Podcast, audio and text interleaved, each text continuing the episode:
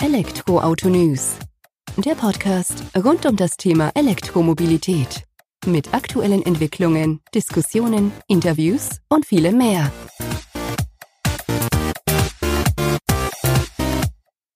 Neue Woche und damit auch Zeit wieder für einen neuen Podcast hier auf elektroautonews.net. Ich bin Sebastian und freue mich, dass du auch die Woche wieder eingeschaltet hast.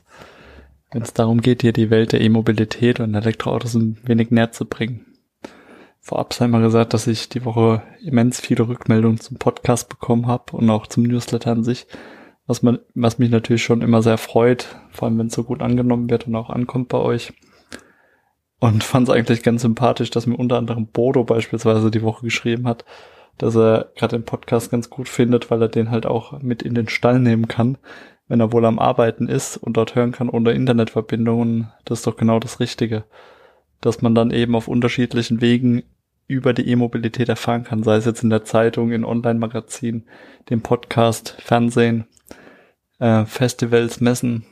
Es ist doch einfach schön zu sehen, wie die E-Mobilität so, sozusagen im Alltag jedes Einzelnen ankommt und wenn ich da meinen Teil dazu beitragen kann oder wir unseren Teil mit dem Portal dazu beitragen können, dann ist es so eine feine Sache. Das einfach mal nur so vorab, bevor wir jetzt in die eigentliche Podcast-Folge diese Woche einsteigen. Die ist auch wieder so, ja, eigentlich aus einem Artikel zustande gekommen, der die Woche ganz gut angekommen ist bei euch. Und wo ich mir gedacht habe, das kann man doch auch im Podcast zusammenfassen, dass man es sich doch nochmal in Ruhe anhören kann. Oder wenn du es selbst noch nicht gelesen hast, den Artikel, dass du es dir eben anhören kannst. Und zwar geht's diese Woche im Podcast um Elektroautos mit Anhängerkupplung. Oft gewünscht, kaum gesehen. Ist einfach aus der Idee heraus entstanden, dass mir doch viele Mails zugegangen sind, wo dann die Frage aufkam, gibt es eigentlich E-Autos, die Anhänger fahren können? Also wir reden jetzt von reinen Elektroautos, keine Plug-in-Hybride oder Hybridfahrzeuge, sondern reine E-Fahrzeuge. Gibt es welche mit Anhängerkupplung? Und wenn ja, was können sie ziehen? Ist jetzt erstmal nicht mein Anspruch, dass ein E-Auto eine Anhängerkupplung hat. Brauche ich im Alltag nicht, aber natürlich verstehe ich, dass das Bedarf besteht und dass man sich auch da eben Gedanken drüber macht. Und ja, bei der Recherche nach dem Artikel oder für den Artikel bin ich dann eben auch auf den Vergleich gekommen. Elektroautos mit Anhängerkupplung scheinen derzeit noch seltener zu finden sein als Einhörner. Also kam es mir wirklich vor, man hört zwar Woche für Woche von neuen E-Autos, egal ob es jetzt in China oder Europa oder Amerika ist, aber Anhängerkupplungen sind da doch die Ausnahme. Und dabei sind doch Anhänger an E-Autos durchaus praktisch. Muss ja nicht darum gehen, dass ich da jetzt zig Zentner durch die Gegend fahr oder zieh, sondern vielleicht geht es auch nur mal darum, den Laubgrünschnitt, also Laub- oder Grünschnitt wegzubringen, zu entsorgen, wenn man am Wochenende fleißig ums Haus rum war.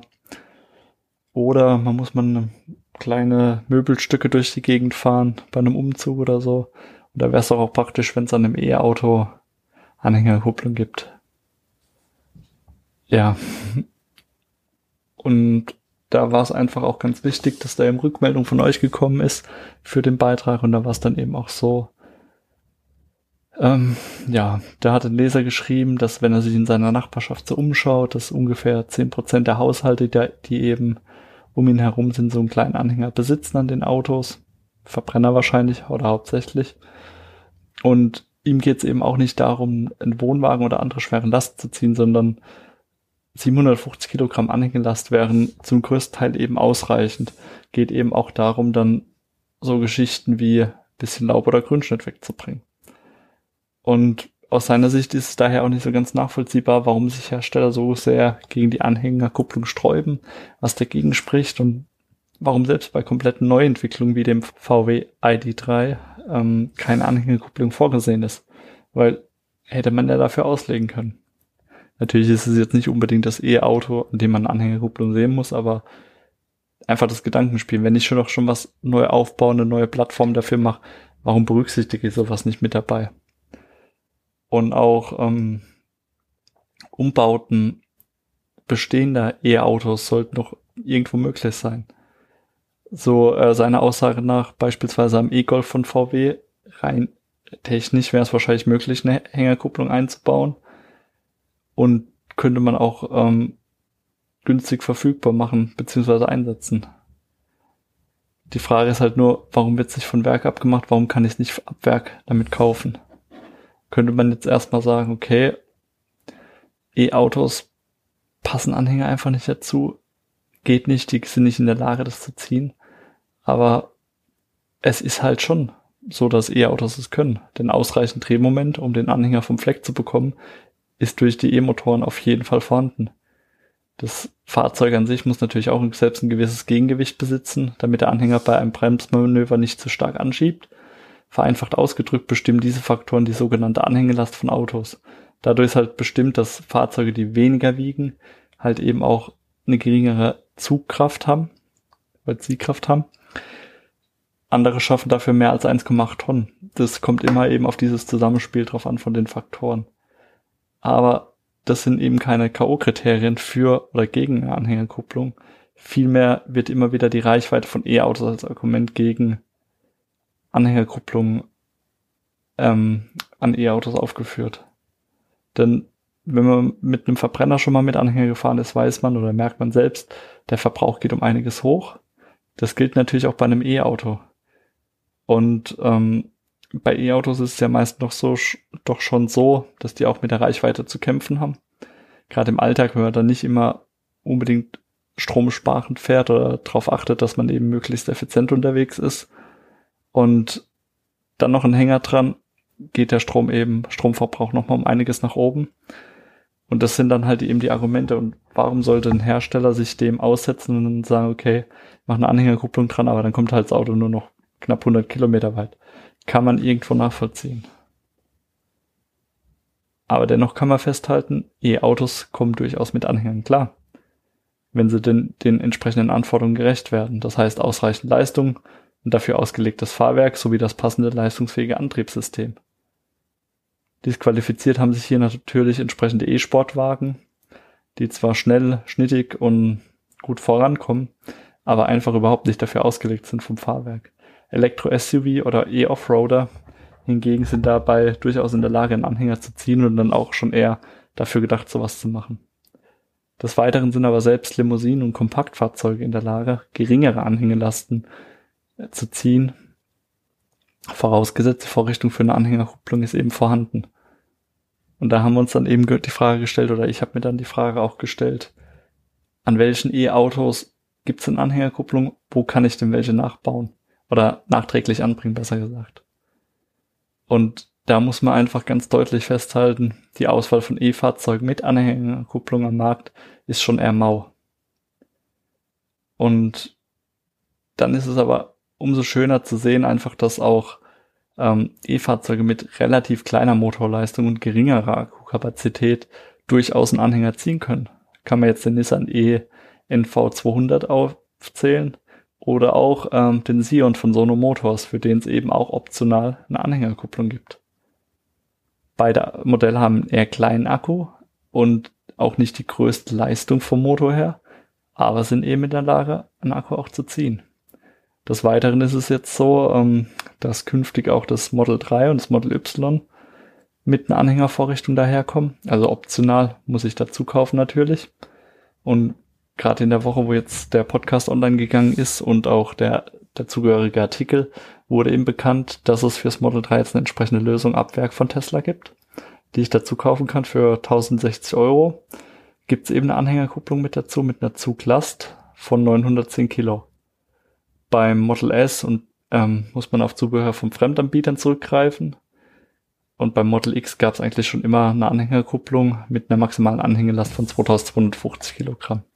Aber da kann man halt auch festhalten, das Fahrzeug ist einfach wieder dafür ausgelegt, da kann ich das mit umsetzen.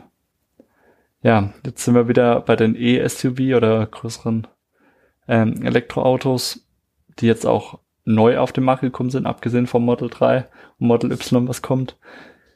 Und zwar gibt's da von ähm, Audi den e-tron.